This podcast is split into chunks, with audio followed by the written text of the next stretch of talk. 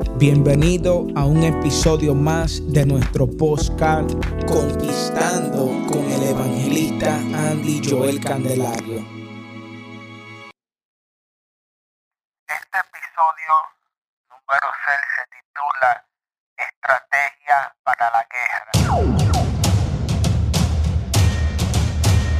Hoy le estaré hablando sobre la importancia de lo que es estudiar una parte fundamental, una parte esencial para la guerra.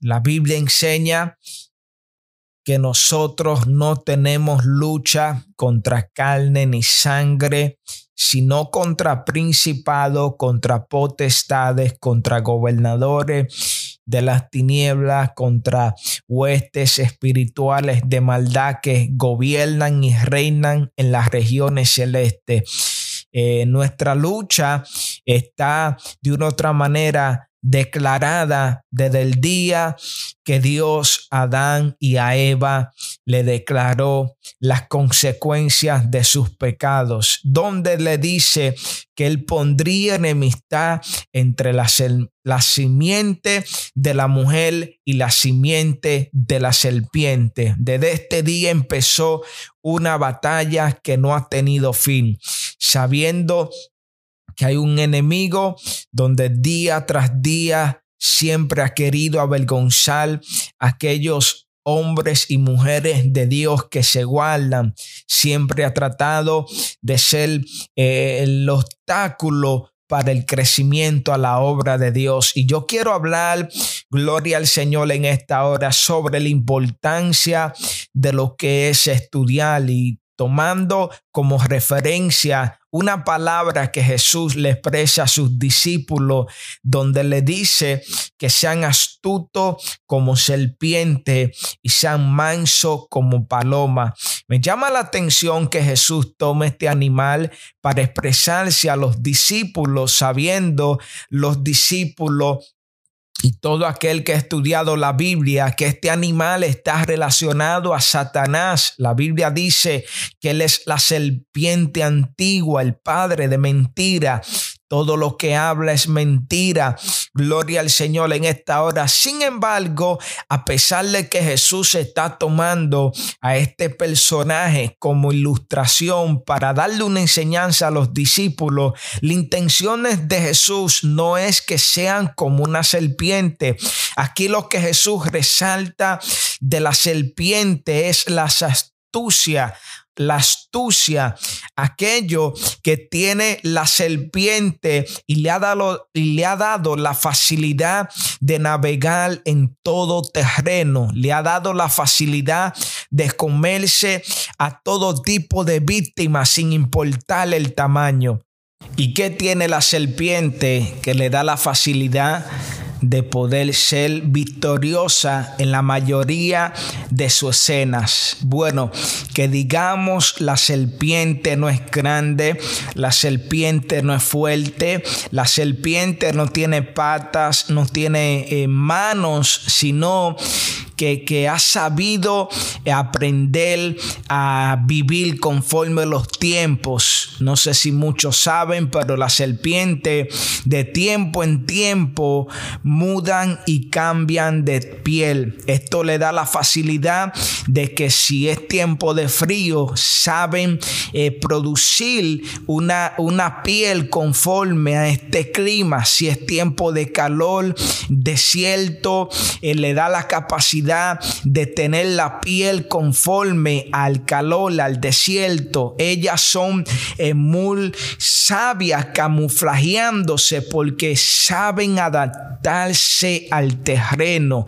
Y esto es muy esencial porque tenemos a una serpiente en un desierto que digamos, y en este desierto hay animales que se le esté acabando el tiempo de ellos sobrevivir esa temporada y que están haciendo mudándose a otro tiempo, inmigrando, pero que la serpiente pueda camuflajearse según el desierto, la arena, esto le dará la ventaja de ser victoriosa. Hay muchas cosas que la serpiente nos ayuda ayuda a aprender para que nosotros como cristianos seamos verdaderamente victoriosos en todo lo que hagamos. Vemos una generación que anhela ser usado por Dios. Pero aún ser usado por Dios requiere una preparación un ser usado por Dios requiere una separación, un apartamiento, una consagración, porque todo aquello que Dios te pondrá a enfrentar, te haré estudiarlo en lo secreto. Es necesario que todo hombre y toda mujer que anhele eh, ser victorioso en el Señor, tener un ministerio de naciones, tener un ministerio eh, grande, un ministerio efectivo, aprenda a pasar tiempo con Dios, porque Dios le dará la facilidad de estudiar a sus enemigos.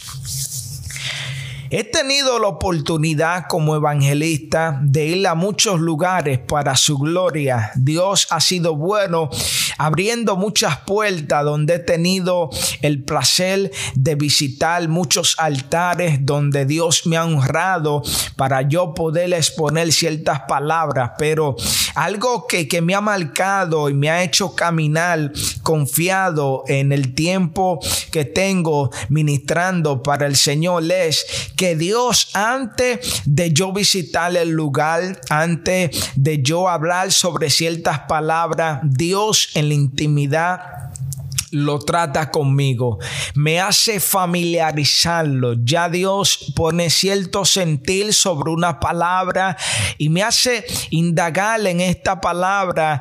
Y cuando estoy eh, indagando sobre el cordero, como en una situación que esta era la palabra para este día, veo que como confirmación eh, la iglesia está bien decorada, bien nice. Sin embargo, noto que hay en la parte de atrás eh, un cordero en forma de pintura y ellos lo tenían como símbolo de su iglesia.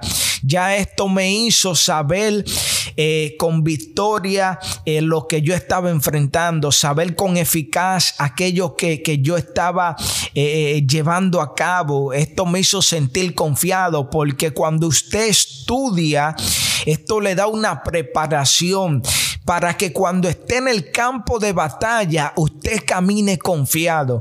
Y esto es un, animal que quiero que, así como Jesús eh, resaltó a sus discípulos y sus intenciones fue que aprendan de la serpiente, porque la serpiente es un animal, vuelvo y repito, que lo que lo ha hecho sobrevivir es que se adapta a los cambios.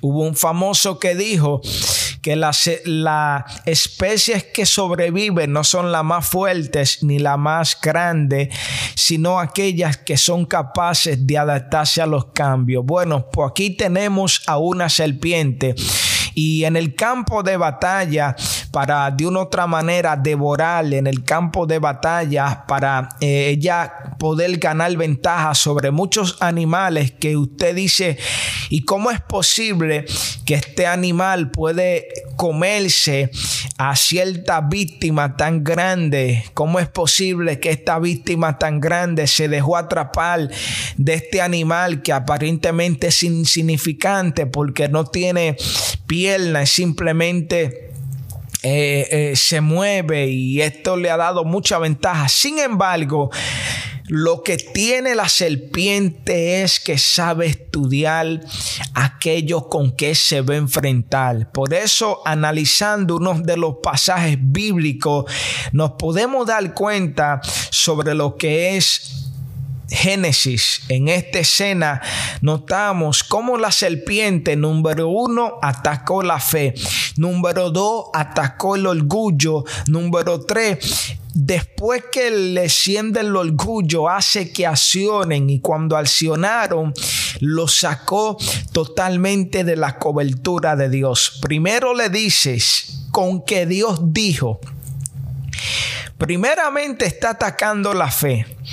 Él le está atacando la creencia, le está atacando de donde proviene la fuerza, pero atacándolo siempre lo hará con una pregunta para introducir dudas, para introducir cuestionamientos, para introducir preguntas, porque toda persona que le crea a Dios no cuestiona la mente soberana de Él, sino que obedece, porque en la obediencia esa persona es victoriosa, pero cuando Satanás inculca duda es para que esa persona no accione en obediencia y mire, una duda lo puede llevar a desobedecer. Lo primero que Satanás implanta sobre una persona es la duda con que tú eres hijo de Dios. Si eres hijo de Dios, tírate de aquí abajo. Estas son tácticas que Satanás utiliza para poner en duda a su oponente. Mire algo, oh gloria a Dios, son amenazas y estrategias de guerra. Por eso entiendo que cuando David se enfrenta hacia algo, hacia Goliat, nos damos cuenta que la amenaza de Goliat para David es hacerlo dudar lo menosprecia, lo pone por el piso. Pero como las fuerzas de David no provenían de él, sino de Dios, él se apoyó en el Señor confiadamente y de una otra manera se vio débil, pero en el Señor él es fuerte. Por eso declaró que Jehová lo iba a entregar en vuestras manos. Es necesario que se entienda que toda conquista empieza honrando a Dios. Por eso, tradición tradicionalmente había un modelo y un diseño. ¿Cuál era? Que en la guerra se utilizaba invocar a los dioses porque se iba a pelear, pero se entendía que no era con una batalla física, era una batalla de reino, era una batalla de conquista, porque si el enemigo quería el territorio, no era para vivir, era para establecer sus ideas, sus pensamientos, y todos los pensamientos de Dios lo manifiesta un pueblo, todas las intenciones de Dios lo manifiesta su, su gente, y esas para poder tener un espacio de libertad y proyectar las ideas de Dios es necesario un territorio. Por eso me doy cuenta que Satanás estudia el territorio de la víctima y llega a conocer su fortaleza. Llega a conocer sus ventajas, sus debilidades, sus flaquezas, porque para usted enfrentarse a alguien, tiene que aprender a conocer su oponente. Usted quiere ser victorioso en la vida, aprende a estudiar. Aprenda a sacar ventaja sobre aquello que se le ha entregado. No sea eh, de estos cristianos que tienen una fe tan espiritual que si tienen que coger ciertos exámenes, van en el día del examen sin preparación y en ese momento ellos hacen una oración para que Dios le ayude y no es que, que, que están dependiendo de Dios. El problema es que tú no puedes depender de Dios cuando es a ti que te toca accionar. Aquello que es historia, Dios le ha dado la tarea al hombre para que lo estudie. Aquello que no es historia está oculto, todavía no ha acontecido. Eso es tarea divina porque Dios lo revela. Dios lo da a conocer. So, si ya eh, hay un examen y en esos exámenes ya las respuestas están escritas, no es que usted ore para que Dios les revele. Ya lo que está escrito no se puede revelar dos veces. Ya se escribió. Es tarea de nosotros los humanos, los hombres, estudiarlo. ¿Por qué? Porque cuando usted estudia con mente abierta, esto le dará la facilidad de saber con qué se está enfrentando, cuánto adoran a Dios. La importancia de estudiar es tan importante en estos tiempos que lamentablemente la fe de muchos ha sido afectada porque creer en Dios no es andar a la ciega. Dice la Biblia, lámparas a mis pies tu palabra y lumbrera mi camino. La palabra es conocimiento y no es verdad que usted ande a ciega a que el viento lo lleve de un lado a otro. Esos son los que andan guiados por el Espíritu, pero cuando el Espíritu guía a alguien, trae luz, conocimiento de lo que hará. Usted no puede ser guiado por el Espíritu si usted anda sin conocimiento de lo que Dios hará.